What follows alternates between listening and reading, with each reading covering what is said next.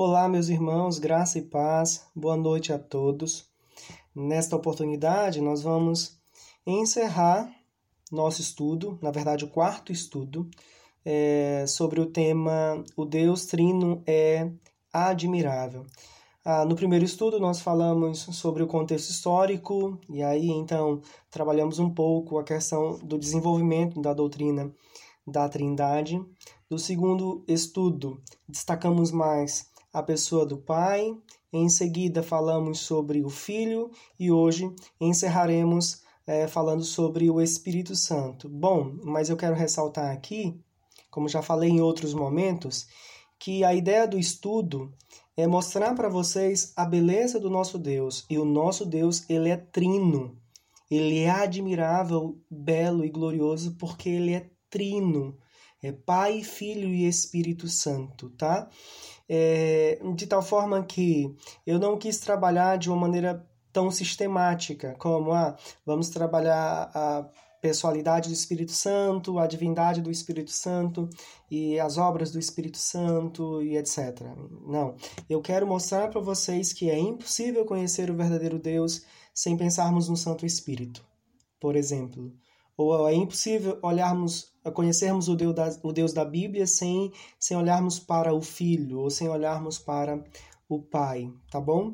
Ah, por assim dizer, eu, que, eu, eu quis trazer para vocês uma ideia mais comunitária da Trindade, vamos dizer assim, tá?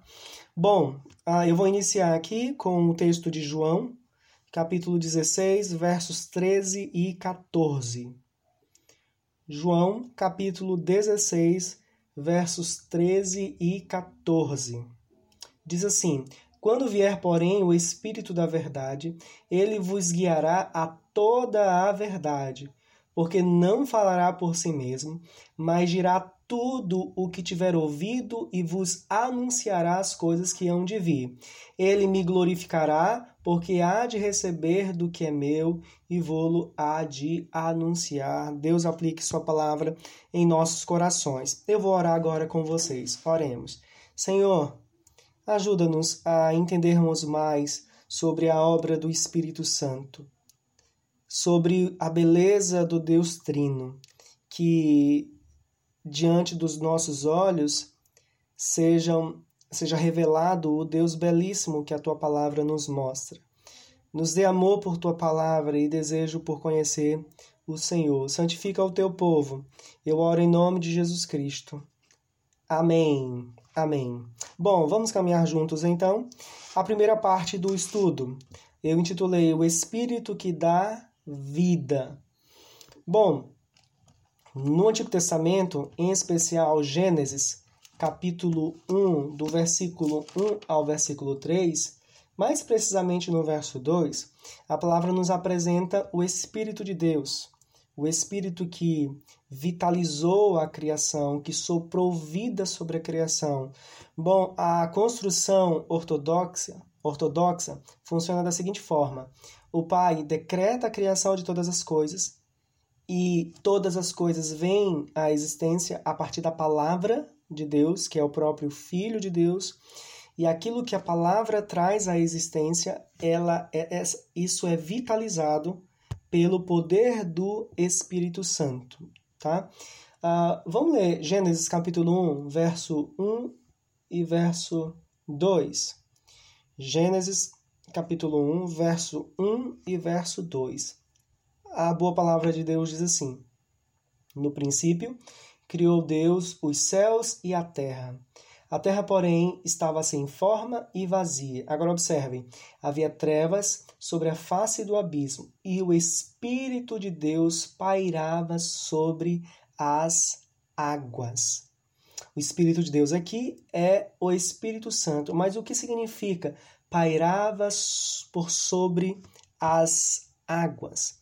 Bom, ouça um comentário uh, do teólogo reformador João Calvino. Ele diz assim: Há dois sentidos da palavra hebraica que se ajustam bem nesse contexto. Ou que o espírito se movia ou se agitava sobre as águas, com o propósito de gerar energia, o que ele pairava sobre elas para aquecê-las, ou que ele pairava sobre elas para aquecê-las. E Calvino ainda continua afirmando que essa energia significa vitalidade. Então, o reformador é, baseia sua afirmação no Salmo 104, versos 29 e verso 30. E eu vou ler com vocês. Salmo 104, versos 29 e verso 30.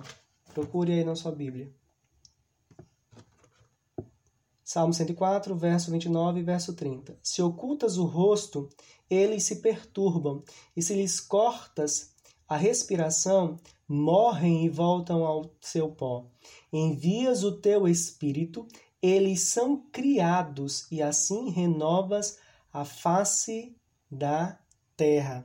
A ideia aqui é que se Deus envia o seu espírito, existe vida, mas se Deus tira o seu sopro ou o seu espírito, não há vida. Um comentarista bíblico, o Derek Kidner, diz o seguinte: ele fala sobre é, uma ave que está palpitando sobre sua ninhada. Então, o espírito aqui, ele é o espírito vivificador. O credo niceno diz Senhor vivificador. Depois vocês podem ler com mais calma o Salmo 104 e vocês vão perceber que, entre outras coisas, que nós não temos vida por nós mesmos. Podem ler também Jó, capítulo 26, verso 13, tá? Jó, capítulo 26, verso 13. Vamos caminhar então. Em Gênesis capítulo 3, a gente consegue perceber que a queda levou o homem à morte tá? O salário do pecado é a morte, mas a morte aqui não é apenas morte física. Morte no contexto bíblico significa, quando relacionado ao pecado, geralmente significa desviar-se de Deus, estar separado de Deus. Por exemplo, um texto para gente, Efésios capítulo 2, versículo 1. Então, viaje um pouquinho aí no texto bíblico e encontre Efésios capítulo 2, Verso 1 diz assim: Ele vos deu vida, estando vós mortos nos vossos delitos e pecados.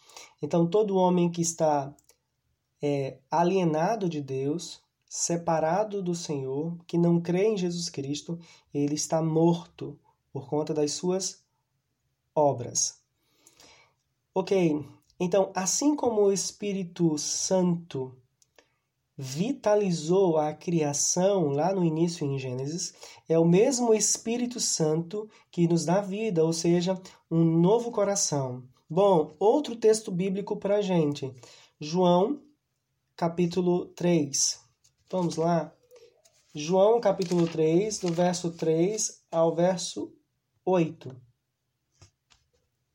João, capítulo 3, do verso 3 ao verso 8. Diz assim a palavra de Deus. A isto respondeu Jesus: Em verdade, em verdade te digo que, se alguém não nascer de novo, não pode ver o reino de Deus. Perguntou-lhe Nicodemos: Como pode um homem nascer sendo velho? Pode porventura voltar ao ventre materno e nascer segunda vez? Respondeu Jesus: Em verdade, em verdade te digo: quem não nascer da água e do espírito não pode entrar no reino de Deus. O que é nascido da carne é carne, e o que é nascido do espírito é espírito. Não te admires de eu te dizer: importa-vos nascer de novo. O vento sopra onde quer, ouves a sua voz, mas não sabes de onde vem, nem para onde vai. Assim é todo o que é nascido do Espírito.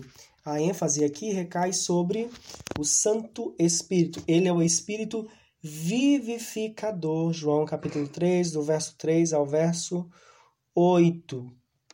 E o poder de vivificar nessa nova criação vem, por exemplo, por intermédio da Escritura, da Escritura Sagrada. Ele é que inspira os santos homens. 1 Pedro, capítulo 1, verso 23. Vocês podem ler também Tiago, capítulo 1, verso 18. Ou seja, é o Espírito Santo que nos dá vida, aplicando a obra de Jesus Cristo aos nossos corações. Não há vida no sentido de salvação, sem a operação, sem o ministério do Espírito Santo. O Martin Lutero disse assim: O Espírito Santo me chamou pelo Evangelho. Por exemplo, quando nós pregamos, nós pregamos no poder do Espírito Santo e esperamos no poder do Espírito Santo para que os pecadores sejam convencidos dos seus pecados, sejam chamados pelo Evangelho através do ministério do Espírito Santo. É o Espírito Santo que ilumina as mentes mortas para que creiam no Cristo vivo e assim recebam vida e vida em abundância. Ok? Irmãos, nós fomos criados, um ponto aqui interessante, nós fomos criados é, para desejar, para ter prazer. O grande problema é que quando o pecado entrou no mundo, nós, o homem passou a direcionar suas afeições é, a outra coisa, as coisas criadas, vamos dizer assim. Passaram mais a amar, passaram mais a amar a si mesmos amar as coisas criadas, como ah, Paulo fala em Romanos capítulo 1, do verso 18 em, em diante. Então, o grande problema aqui não é desejar, não é ter afeições, é ter desejos caídos, escravizados pelo pecado, desejos mortos, vamos dizer assim. O Michael Reeves escreveu um livro, que é o livro texto aqui dos nossos estudos, é intitulado Deleitando-se na Trindade. Na página 99, ele diz assim: a obra do Espírito em dar-nos nova vida, então, não é nada menos que conduzir-nos à participação nesse deleite mútuo. Bom, aqui a gente tem o perfume da Trindade, vamos dizer assim. O que o Reeves quer dizer é que quando o Espírito Santo nos dá nova vida, tá? não significa apenas nos libertar do inferno, da ira do Pai, ou então nos conduzir ao céu e a uma vida eterna sem tristezas, etc. Tudo isso faz parte da nossa salvação. Mas o que o Reeves tenta mostrar para gente é que o fim principal da nossa salvação, na verdade, encontra razão no ser trinitário, na Trindade. Como, pastor? Ah, eu explico. Ah, a grande dádiva do Evangelho é poder fazer com que pecadores mortos em delitos e pecados, eles, a partir da obra do Espírito Santo e a partir de serem salvos, agora eles podem participar do deleite e do amor mútuo que existia desde a eternidade entre Pai, Filho e Espírito Santo, ok? Então, o Espírito é aquele que dá vida, assim como na primeira criação em Gênesis, bem como ah, no novo nascimento. Segunda parte aqui do nosso estudo. O título é O Espírito nos dá seu próprio ser. É no poder do Espírito que nós podemos conhecer e desfrutar. Conhecer o que? O Pai e o Filho. Desfrutar do que? Da comunhão que sempre existiu entre Pai, Filho e Espírito Santo. Então, o Espírito é, é, é uma fonte que emite vida e amor. É como o sol que você, depois de abrir a janela, a luz alcança o seu rosto e os cômodos da sua casa e o calor. O Espírito que nos dá vida nos faz sentir e viver o amor e a comunhão que sempre existiu desde a eternidade é, nessa dança da Trindade, lembrando ainda a linguagem do C.S. Lewis. Bom, o Espírito Santo é uma pessoa, não é uma força, não é algo abstrato, mas é uma pessoa, é um ser pessoal. Leiam depois João capítulo 16, verso 14. É a mesma palavra que é utilizada para se referir a Jesus Cristo. O Espírito Santo tem vontade, Atos 16, verso 7.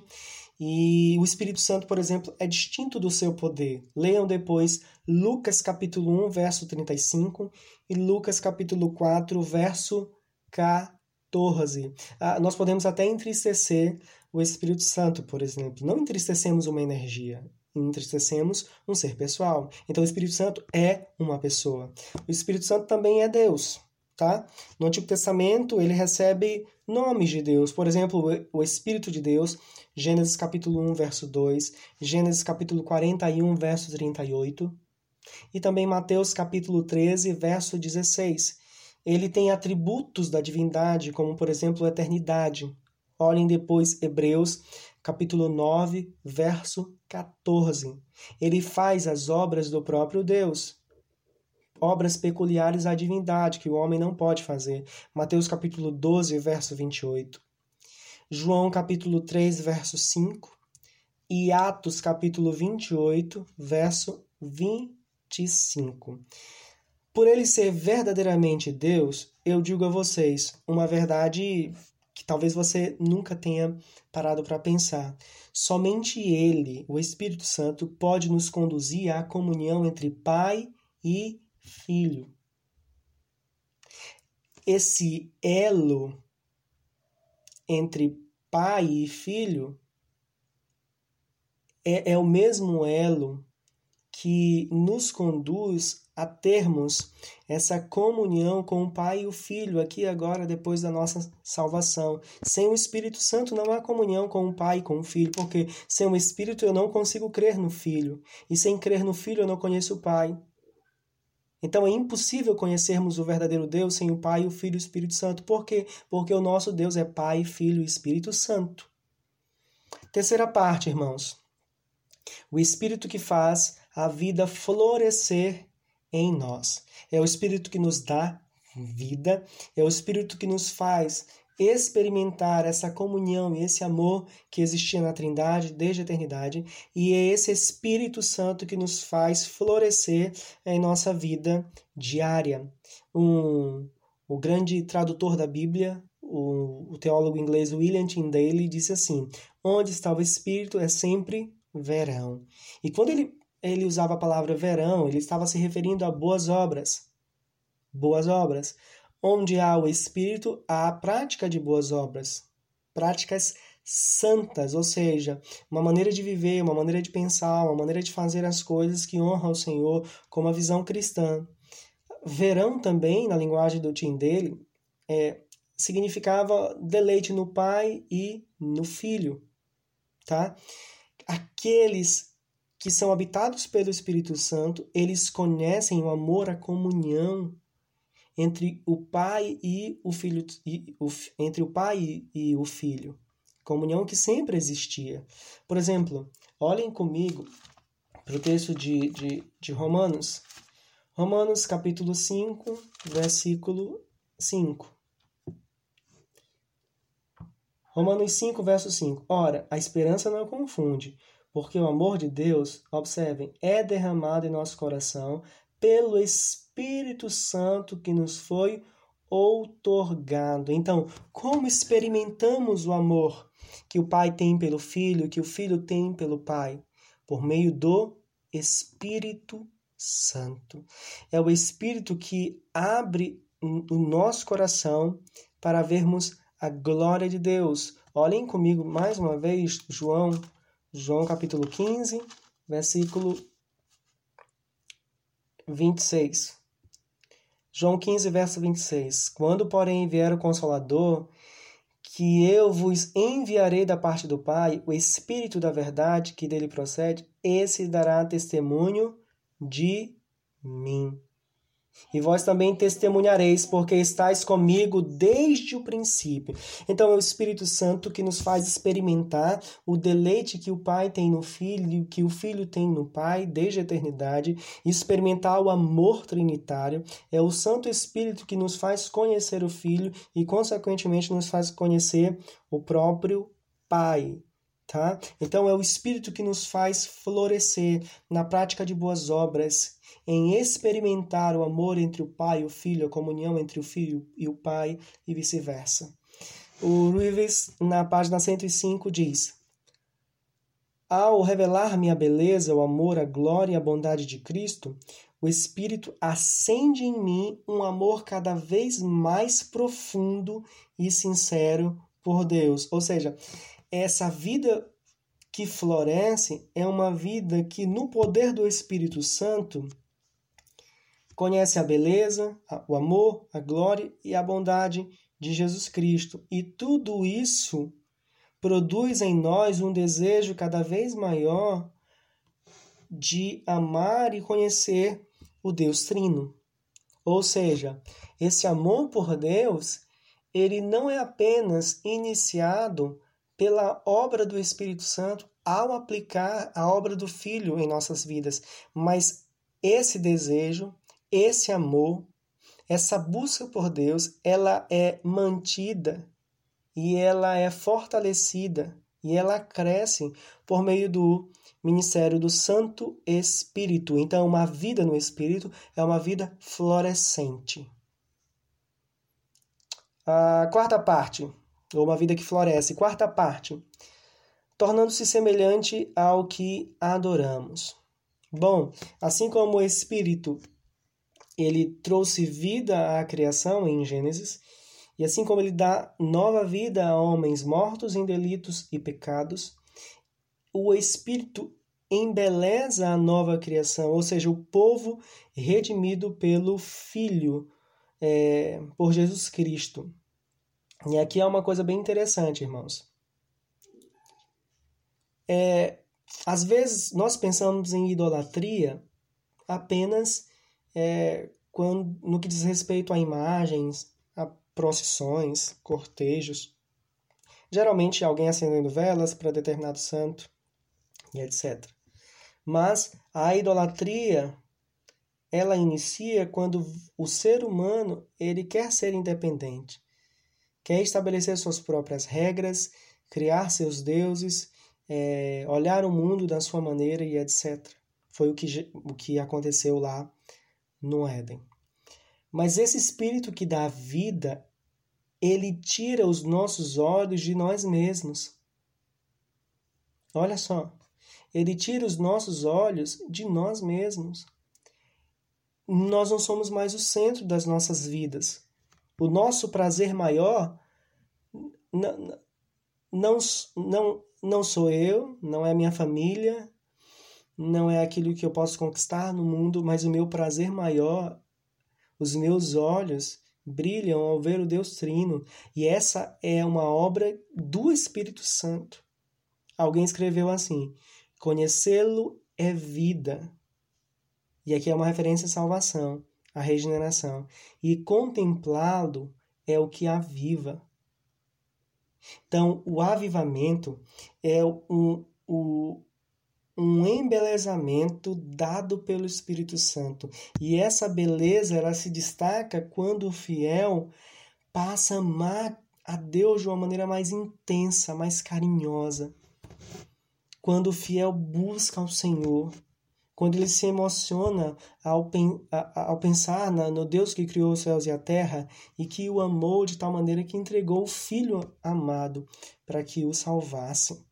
Então, o Espírito é aquele que, é, que embeleza a criação e nos faz parecidos com Deus, o Deus que nos salvou.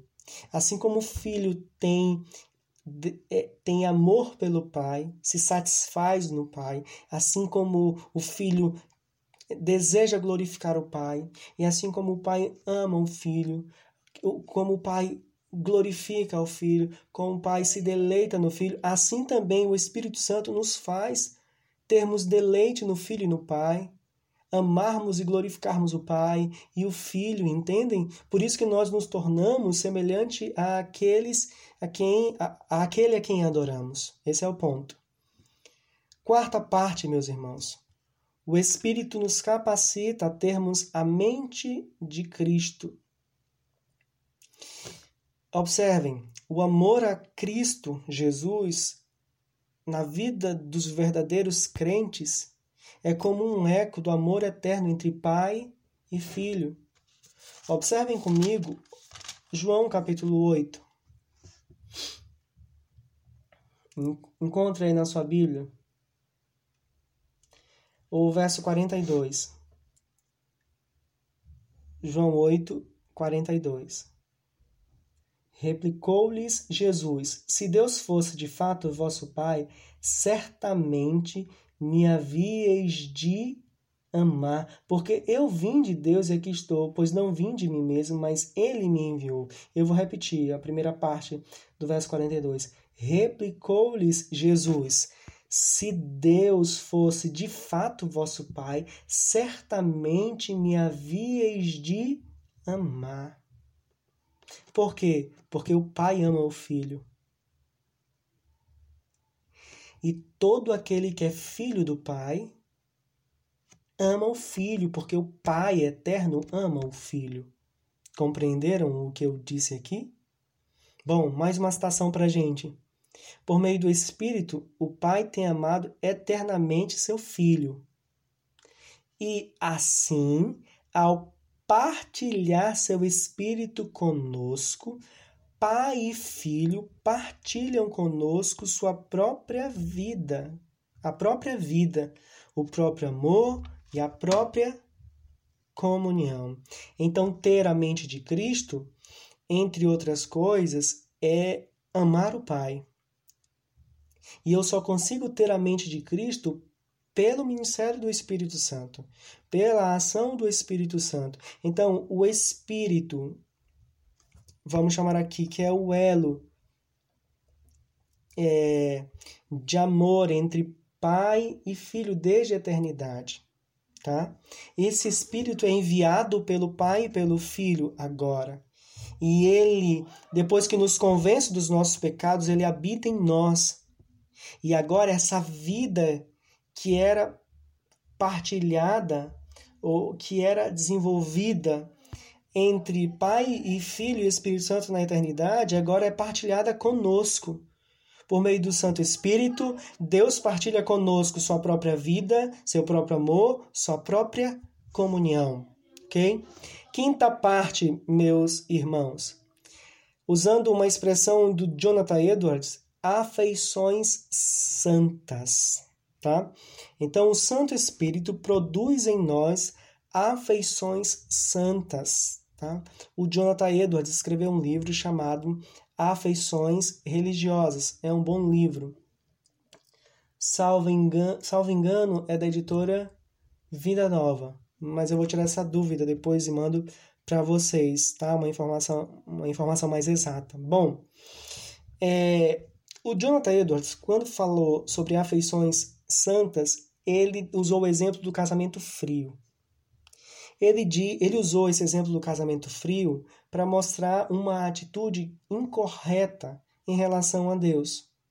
Tem gente que pensa que o relacionamento com Deus é, se resume a, a um desempenho externo, a deixar de fazer determinadas coisas e fazer outras coisas. E aí então ele dá o exemplo do casamento frio, tá? Onde você no máximo diz que ama a sua esposa e pensa que o relacionamento ali é só para só fala sobre colocar comida em casa, não deixar faltar roupa para as crianças, pagar a escola das crianças, enfim, é um casamento frio. Nada mais do que essas questões mais pragmáticas. Mas a vida que o Santo Espírito nos oferece nos faz amar e encontrar nossa alegria em Deus. Agora, prestem bem atenção no que eu vou falar agora, meus irmãos. Deus, quando criou os céus e a terra, e também a coroa da sua criação, que foi o homem, ele proporcionou ao homem o maravilhoso deleite de conhecer o Pai, o Filho e o Espírito Santo, deleite esse que já existia no conselho da Trindade. Ou seja, o que eu quero dizer com isso é que nós fomos feitos para amar e apreciar a Deus. Tá? Então o Santo Espírito coloca os nossos desejos em ordem. Nós não abandonamos a terra, o mundo, a terra, a, a criação é boa.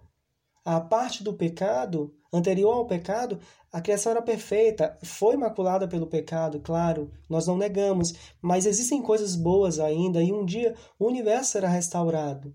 Mas acima de tudo, nós nos deleitamos nas coisas da terra com o desejo muito maior de conhecer aquele, aquele que criou todas as coisas. E é o Espírito Santo que coloca os nossos desejos, as nossas afeições em ordem. E um teólogo usou uma expressão muito interessante, que foi o poder expulsivo da nova afeição. Vou repetir. O poder expulsivo da nova afeição. Bom, o que isso significa? Significa dizer que o Espírito Santo produz em nós novas afeições, de tal forma que os desejos idólatras, por exemplo, eles são afastados, expulsos. É claro que, é, como eu falei ainda há pouco, o Espírito coloca os desejos em ordem. E então, agora, no poder do Espírito Santo, é, nós sabemos o nível, o limite que temos é, que nos alegrar, por exemplo, em relação à nossa família, ou nosso emprego, ou no esporte, ou no lazer, ou qualquer outra coisa. É o Espírito Santo que nos afasta da idolatria e nos faz desejar as coisas da maneira certa, de tal forma que Deus seja glorificado e que a gente demonstre nosso prazer e alegria em Deus. O Espírito Santo então produz em nós esse poder expulsivo da, expulsivo da nova afeição.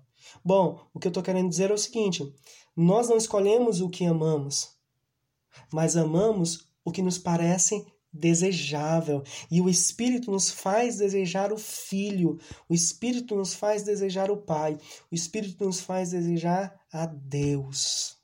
Amém. Quinta parte, meus irmãos, eu intitulei A Família do Céu. A comunhão eterna e a comunhão dos seres criados. O que, que a gente observa em Gênesis 3? Amor próprio. Amor por si mesmo, amor pelas coisas, muito maior do que o amor por Deus. Aí mora o, o pecado. Aí são desejos desordenados. O problema aqui é desejar?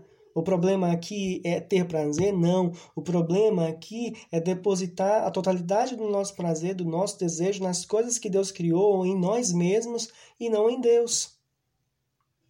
Quando nós vamos para Efésios capítulo 2, do verso 15 ao 18, o que a gente observa Paulo escrevendo, se eu pudesse resumir aqui, é, é, é, Paulo destaca ali um reflexo da harmonia eterna. Ou seja, a família, a igreja é a família de Deus em expansão.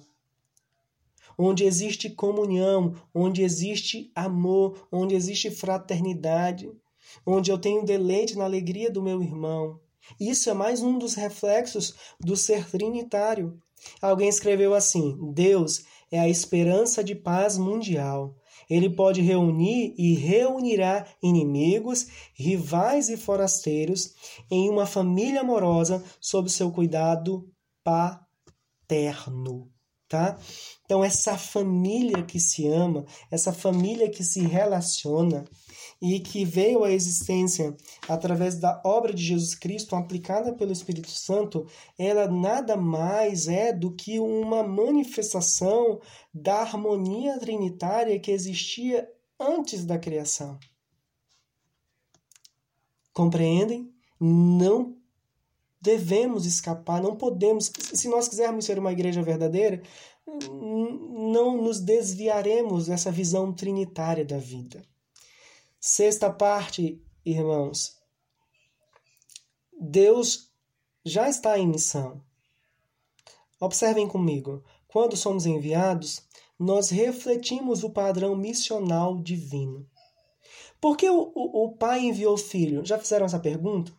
Bom, Olhem comigo João, capítulo 17, versos 25 e 26. João 17, verso 25 e verso 26 diz assim a palavra de Deus: Pai justo, o mundo não te conheceu, eu, porém, te conheci, e também estes compreenderam que tu me enviaste. Eu lhes fiz conhecer o teu nome e ainda o farei conhecer, a fim de que o amor com que me amaste esteja neles e eu neles esteja. Por que, que o Pai enviou o Filho? Para que os homens salvos por Jesus Cristo conhecessem o Pai e o amor que o Pai sempre teve no Filho desde de eternidade. Por que, que o Filho veio ao mundo? Vamos lá, João capítulo 14, verso 31. Contudo, assim procedo para que o mundo saiba que eu amo o Pai e que faço como o Pai me ordenou. Por que, que o, o Filho veio ao mundo? Para que o mundo soubesse que o Filho amava o Pai e obedecia o Pai. Percebam então que o Deus missionário, vamos chamar aqui, Deus em missão, ele faz todas as coisas para que a gente conheça o que já existia na comunhão trinitária desde a eternidade. O amor do Filho em relação ao Pai, a obediência do Filho em relação ao Pai, o amor do Pai pelo Filho. É isso que, que nós somos salvos para isso. Mas por que, que nós somos enviados? E às vezes a gente pensa que missão, evangelização é uma coisa apenas para missionários tarimbados, enfim, ou quem vai para outro país. Bom, nós somos enviados para que as pessoas desfrutem dessa comunhão e desse amor trinitário. Não, não é para levar para as pessoas um conjunto de regras que, se observadas, levam a pessoa ao céu. Não, não é isso. É para que as pessoas conheçam um Deus verdadeiro e se deleitem nele. Salvação fala sobre comunhão, sobre experimentar o amor trinitário. Bom, e eu trago agora as considerações finais. Se você pesquisar um pouco sobre o novo ateísmo, a visão que eles têm é que Deus tem um caráter fundamentalmente soberano. Claro que Deus é soberano, mas não é só isso. O Deus que se revela na palavra é um Deus belo e glorioso. E às vezes a gente fala em Deus só nos termos de ira, de soberania e de poder, tudo isso é verdade, mas esquecemos do amor trinitário, da comunhão trinitária, de que antes de todas as coisas Deus era o pai do filho e o filho era ah, o filho do pai. E aí existe uma pergunta importante para a gente: que tipo de Deus nós apresentamos às pessoas? Que tipo de Deus nós comunicamos às pessoas? Será que nós apresentamos essa beleza trinitária? Irmãos, nunca esqueçam: todos serão moldados da forma mais profunda pelo que pensam sobre Deus. Irmãos, eu espero que esses estudos, que eu até considero bem simples, esses estudos possam é, ter feito com que vocês despertassem mais ainda para a beleza do Deus Trino. Ele é realmente admirável. Como é o nome do nosso Deus? Pai, Filho e Espírito Santo. O Pai que decretou a criação de todas as coisas, a palavra do Pai, o próprio Filho que trouxe a existência a todas as coisas, o Espírito vivificador, o Espírito que traz vida àquilo que foi criado, o Espírito que hoje, na nova criação, traz vida e essa vida vem a partir do momento que o Espírito aplica a obra do Filho em nossos corações. E o Filho vem para revelar o Pai. E nós só conhecemos o Pai através do Filho. E nós demonstramos que conhecemos esse Deus quando, por exemplo, nos relacionamos em amor, quando nos alegramos na comunhão da igreja, como um reflexo da comunhão e da, da alegria eterna entre Pai, Filho e Espírito Santo. Esse Deus é maravilhoso, esse Deus é glorioso glorioso. E um dia nós conheceremos Ele de uma maneira mais profunda, quando o Filho voltar em glória e no poder do Espírito Santo nós olharmos é, o Pai na face do Filho.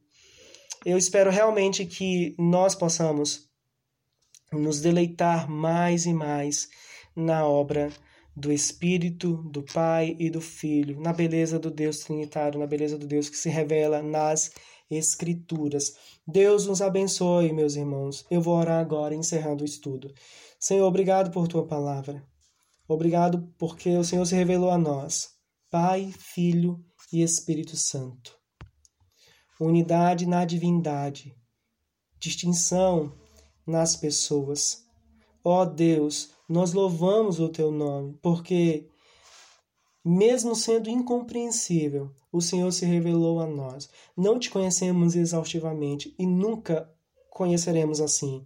Mas o Senhor é misericordioso e nos fez conhecê-lo através da palavra, e assim será para todos sempre. Ó Senhor, produz em nós o desejo de, de querer te conhecer, de te buscar, de perceber a beleza da Trindade. Que cada irmão sinta que esse é um assunto que cada um deve se empenhar com amor, com devoção, com alegria. Porque no final das contas, a, a grande dádiva da, da salvação é poder te conhecer, é poder desfrutar dessa comunhão trinitária. Muito obrigado, meu Deus, por me fazer, por fazer os meus irmãos participarem dessa comunhão trinitária. Glória ao Pai, glória ao Filho, glória ao Espírito Santo, hoje, amanhã e eternamente. Eu oro em nome de Jesus Cristo. Amém.